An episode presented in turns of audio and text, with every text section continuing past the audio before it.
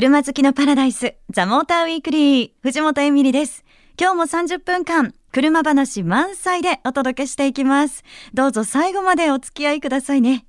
さあ、今日もですね、メッセージいただいてますので、ご紹介させていただきます。えー、こちらはラジオネーム、フリック入力苦手さんです。ありがとうございます。えこんばんは。前回の放送を聞いて、スーパー GT に興味が湧きました。車のレース自体は以前から気になっていたんですが、お高いイメージがあって、え、なんといっても市販車に近いっていうのが、昔自分の車をいじっていた私としてはビビッときました。今年からはいろんなレースを見ていきたいですというメッセージ。ありがとうございます。なんか嬉しいよね。こういう風にね、聞いてくださって言ってもらえると。お高いイメージ、なんだろう、敷居が高いっていうことですかね。それとも金額かな。あの、私ね、結構今一人であのレース見に行くことも多いんですよね。で、最初はやっぱすっごいドキドキしたんですけど、やっぱりもうサーキットで行くと、あの、まあ、一つはエンジン音。それはもう間近で聞きたいっていうのがあるし、あとあの雰囲気ですよね。こう、お祭りみたいな雰囲気があって、で、お子さん連れで行ってもお子さんが楽しめるような催しもいっぱいあったりとかしてなんかそのレースを見に行くんだけどそれ以外の楽しみも結構あったりするのがねすごくいいなぁなんていうふうに思ってます。そう、ぜひね、あのフリック入力苦手さんも今年からはいろんなレース見に行ってください。私も本当にね、あの今年いろんなレースまた見に行きたいななんていうふうに思っているんですけれども、え今日はですね、ちょっとザ・モーターウィークリーレース特集でお届けしていきたいと思いますので、皆さんぜひ楽しみにしていてくださいね。えフリック入力苦手さん、番組オリジナルステッカーお送りします。楽しみに待っていてください。藤本エミリがお送りしています。ザ・モーターウィークリー。さて、ここからの時間は、この方とお届けしていきたいと思います。お久しぶりの登場になります。オートスポーツ編集長の田中浩二さんです。田中さんよろしくお願いします。よろしくお願いします。もう今日はですね、ザ・モーターウィークリーはもう丸ごとレース特集ということで、やっぱりそうなったら、あの、田中さんに来ていただかないとということで、なんか今回もすごいお忙しい時なんですよね。いろいろね、うち本作ってて、ね、ちょうどあの、スーパー GT の本とかですね、はい、まあもちろん本誌とか、いろいろありまして、はい、ちょっと立て込んでますが、まあ、すいません、いつも通りです。あ、いつも通りですか。はい、なんか寝てないのもいつも通りみたいな感じ。まあ、あの、よろしくお願いします。ますさあ、なんといってもですね、ここであの、田中さんに教えてほしいなと思ってるのが、やっぱり F1。はい、F1 をいろいろ聞きたいなと思ってます、うん。はい、まず何と言っても皆さんもね思ってると思いますけれどもやはり今年はホンダが復活ということでマクラーレンホンダ。そうですね。ホンダが F1 の世界に帰ってきたわけですよね、うん、でどうなんだろうっていうことなんですけど、うん、ねこれ、まあいろいろ今年のシーズンインする前、まあその読者の方も F1 ファンの方も含めていろいろな予想をされてましたけれども藤本さんはどうだったんですか？いや私ですか、はい、えどうだろうなってすごくワクワクしてた部分がねもちろんあって、はい。はい、ただすごくこう難しいんだなっていうふうに思ったのが今こう完走できたっていうことがニュースで話題になってますよね。はい。そうこの前の中国グランプリで、まあ、ホンダが2台完走してる、うん、開幕戦もあのバトンが完走してるんですけど、はいまあ、この乾燥してるということがニュースになってしまうのはちょっと同じ日本人としてね悲しいところではありますね。ねえ、いややっぱいろいろこうね大変なんだろうななんて思いつつですけど、はい、ちょっとこうこの先その乾燥っていうことではなくてただこれから先はどうなんですかね？そうですね。あの今あの藤本さんがおっしゃった乾燥っていうことなんですけど、はい、今の F1 でトップを走るメルセデス。これはですね、今年開幕に向けて、まあ、今年仕様のパワーユニット、今エンジンじゃなくてパワーユニットって言ってますけど、うん、あの、パワーユニットをまあ今年向けに作ってきました。で、今、あの、レギュレーションで、はい、えー、開発できる領域とか、開発できる場所が細かく決められてるんですね。で、そこの合間を縫うというのは方法が一つだけあって、うん、信頼性を上げるためなら、開発は許されてます。うん、なので、これどういうことかというと、メルセデスは、とにかく速いパワーユニットを作る。はい、で、壊れたとする。そしたら、それは信頼性を上げるので、ここは開発していいですかという申請をする。そうすると開発が許される。はい、そうすると、まあ、レースでももちろん、えー、いいパフォーマンスを見せられるようになるっていうことなので、まあ、メルセデスはそういう戦略を取ってきてるんですね。だから個人的にはホンダも今信頼性を求めることは必要なくて、うんはい、ちょっと見た目は良くないかもしれないですけどレースごとにブローしてもいいと思うんですね。とにかくパフォーマンスを上げるその上で信頼性を確保していくっていう方が個人的にはいいんじゃないのかなと思ってますが。うんじゃあまずやっぱりまずはパフォーマンスを上げることを考えた方がそうですね。うんそうですね。ねやっぱ本当にねあの日本でねみんなこうあって盛り上がってますからねそうそう簡単じゃないにしても、はい、やっぱ頑張ってほしいって思いはありますもんね。いやそうですね本当に僕たちもあの本田さんが頑張ってくれると、本当にいいことばっかりなので。あのこれ 本当にお願いしたいんですけど、はい、どんないいことがあるんですか、まあ、なんて聞いたりして。いろいろあります。はい、はい、ね、そして今年あのさっきも話出ましたけど、メルセデスがやっぱ強いですね、ここまで。そうですね、うん、やっぱりというか強いですね。で、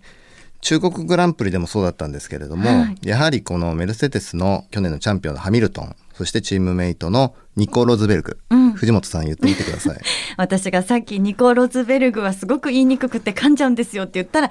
あえて今わざと言いましたね 田中さん、はい、はい、えニコ・ロズベルグ。はい、はい、えー、とハミルトンとロズベルグですね、はい。えー、この2人の対決はやっぱりその面白くて今のところハミルトン優勢なんですが、うん例えばその中国グランプリのスタートシーンですがもう最前列2台2人並んでるんですけども、はい、ハミルトンがロズベルグの方に向いて車を止めるんですよ。えー、えー、スタートで「お前には先に行かせないぞ」という意思表示がもうありありとしてるんですね。ロズベルグに向いて、そうですそうです、はい、ロズベルグの進行方向の方に向いて車を止めてるんです。はいはい、なのでもうこの2人は当然同じ車ですから意識し合いますしここの差っていうのはドライバーの差になってきますからあのレース中も何て言えばいいんですかね。ハミルトンはフェラーリのベッテルを使ってわざとロズベルグを順位を落とそうとする駆け引きですね。試みてましたし、はい、そういう意味ではこの2台の戦いっていうのは非常に注目だと思います。はい、ってことは、まあ、チームメート同士じゃないですか、はい、そうですね。あのチームメート同士のこうなんだろう戦い争いみたいなものもこれから注目になってきますか、ね、そうですね。このチームメート同士の戦いっていうのがまたもうここはドライバー個人の戦いなので、うん、あのこれは仕方ないことですしここがまあモータースポーツの面白いところでもあると思うんですけどただその一番やりにくい相手なんですよね。車も一緒ですし、はいはい、相手が何やってるかってある程度分かっちゃう状態です、はい、同じチームだから。うん、なので、まあ、この2人が今後あとシリーズをどう展開していくかというのはやっぱり注目ですよね。はい、はい、あの本当ねまだ始まったばかりといえば始まったばかりですし、これからまだまだたくさん残ってますので、はい、ちょっとみんなでね応援していきたいななんていうふうに思いますけど、で、ねはい、で F1 だけじゃなくてもちろんあのレースといえばそのスーパー GT だったりとか、えっと世界耐久あの WEC もあったりしますけど、はい、実はですねあの先日オートスポーツの中野副編集長に私、お話を伺ってきまして。あのいらしていただいたみたいで ありがとうございました。はい、あの田中さんの部下にあたりますよね。はい、そうですね。はい、あの、中野が、えー、WEC とスーパー GT を担当してますので、えー、まあ緊張したと思いますけど、はい、まあこれからもぜひあのその2カテゴリーの時は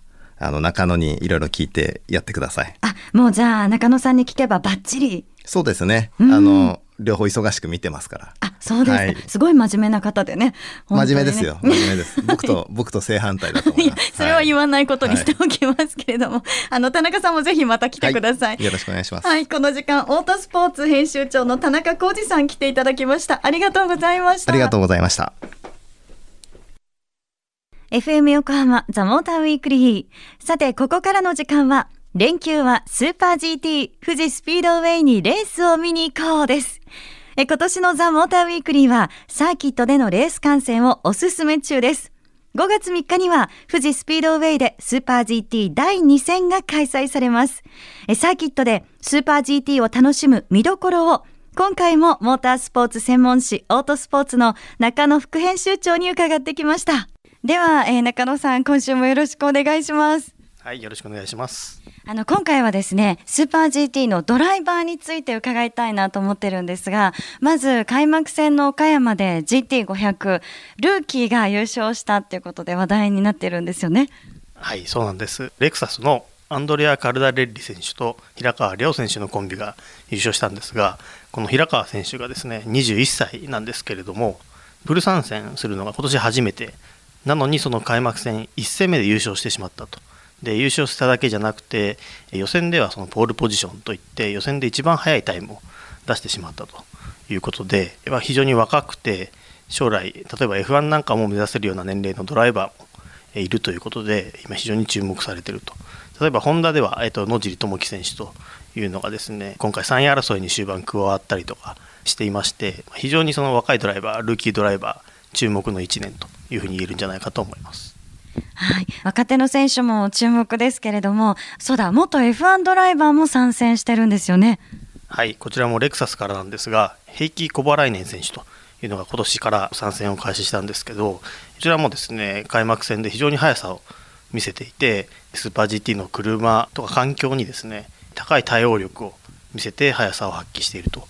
いうところなんです。あの元 F1 ドライバーというふうに言えどもなかなかスーパー GT の世界で活躍するのが難しいっていう例も過去多かったんですが、えー、これまでのところを見てると小原ン選手間違いなく今年活躍してくれるんじゃないかなということで注目して見ています。あのスーパー GT は元 F1 ドライバーでも結構難しいんですか？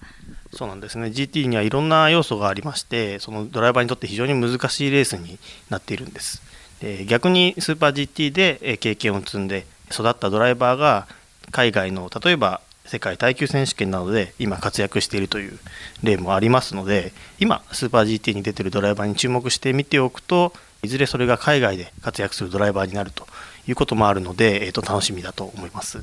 ああ、じゃあ本当にドライバーね、皆さんに注目だなって思ったんですけど、GT ってすごい奥が深いですね。デカロさん、今回もありがとうございました。はい、ありがとうございました。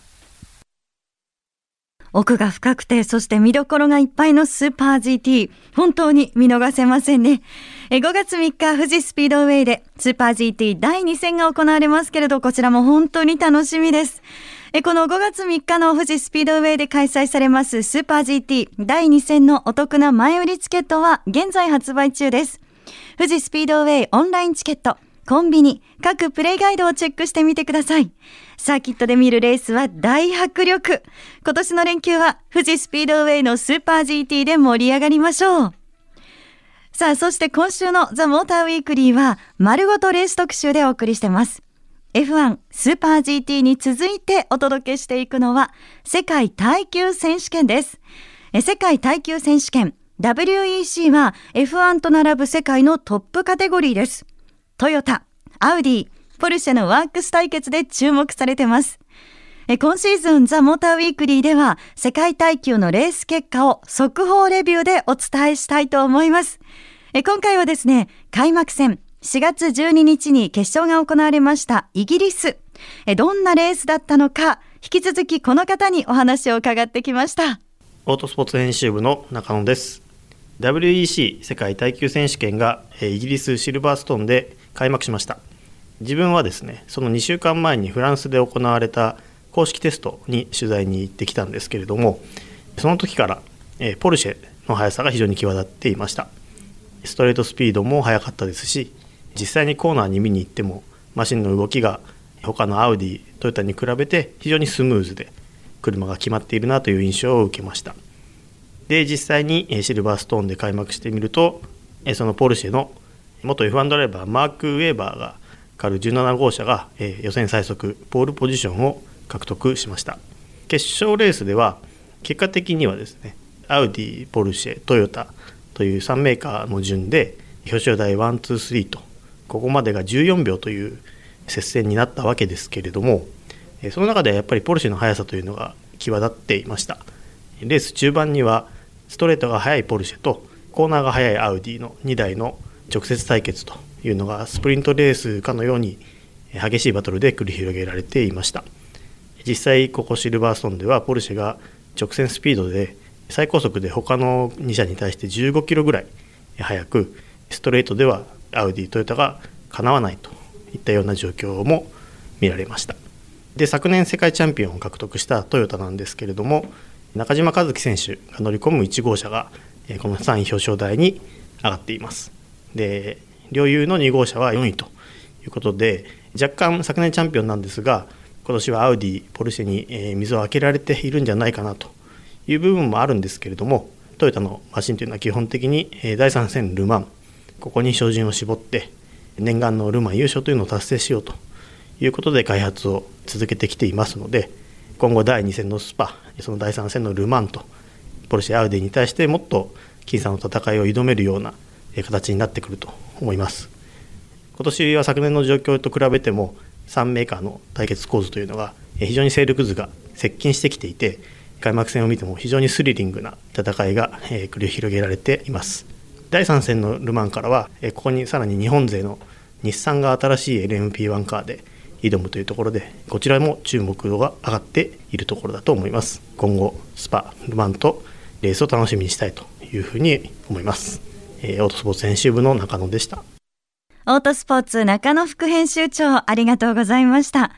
世界耐久選手権第2戦は5月の2日にベルギーで開催されます。そちらもお楽しみに。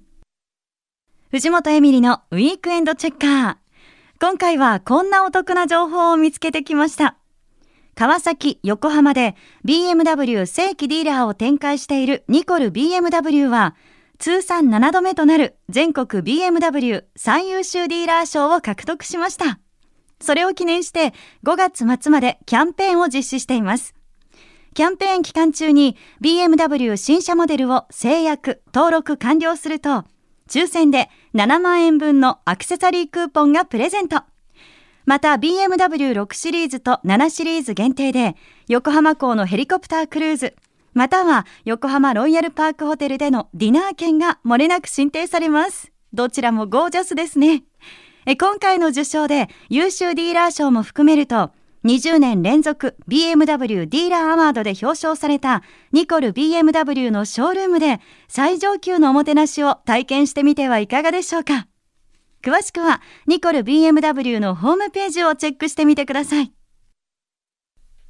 お届けしてきました。ザ・モーター・ウィークリー。さあ、今日はレース特集ということで、丸ごとザ・モーター・ウィークリーお届けしてきましたけれども、あの、オートスポーツの編集長の田中浩二さん、そして副編集長の中野さんにも出ていただきました。あのね、さっきなんか田中さんにですね、お話を伺った時に、やっぱりサーキットっていうのは、すべてが非日常なんだよねっていうお話をしてて、あ、なるほどって思ったんですよね。やっぱマシンのスピードもそうだし、あと、まあ、タイヤ交換のスピードももちろんそうだし、普段の生活ではこう、味わえないし、もちろん見られないようなことが一日で楽しめると。で、あのー、サーキットで思ったのが、いろんなこう、場所からレースを見れるっていうのもね、面白いなと思ったんですね。こう、見る場所を変えると、やっぱ楽しみ方も違ってくるし、私そういう意味でも一日いてもね、すごく飽きないな、なんていうふうに思いました。ぜひ、ちょっとまだレース見たことないんだよな、サーキット行ったことないんだよな、っていう方は、この機会に行っていただけたらね、嬉しいな、なんていうふうに思います。えそしてオートスポーツの臨時増刊の2015スーパー GT 公式ガイドブックこちらが4月の24日に発売されるということで合わせてチェックもお願いいたします藤本エミリがお送りしてきました。ザ・モーター・ウィークリー。え今日の放送は翌週番組サイトザ・モーター .jp にアップされます。こちらもチェックをお願いいたします。えそして Facebook、あのアカウントがですね、新しくなりました。よかったら番組 Facebook もぜひ書き込みしてくださいね。えー、そして LINE アットにザ・モーター・ウィークリーのアカウントも開設してます。番組情報などを発信してますので、友達登録もぜひぜひお願いいたします。さあ、そしてお知らせです。5月の10日日曜日、横浜赤レンガにてルボランカーズミートが開催されるんですが、今年もですね、この番組、ザ・モーター・ウィークリー取材に行きたいと思います。このルボランカーズミートではいろんな車がね、見られますからね、えよかったら皆さんも当日遊びに来てくださいね。そして皆さんからのメッセージもお待ちしてます。メールアドレスは tm.fmyokohama.co.jp ザモーターの頭文字 tm アットマーク fm 横浜 .co.jp です。愛車自慢やこんな車を特集してほしいなど何でも OK です。ぜひね、具体的にこの車特集してなんていうのも書いて送ってくださいね。採用された方には番組オリジナルステッカーをプレゼント。たくさんのメッセージお待ちしています。それでは皆さん、良い休日ドライブを。ザ・モーター・ウィークリー。お相手は藤本エミリでした。また来週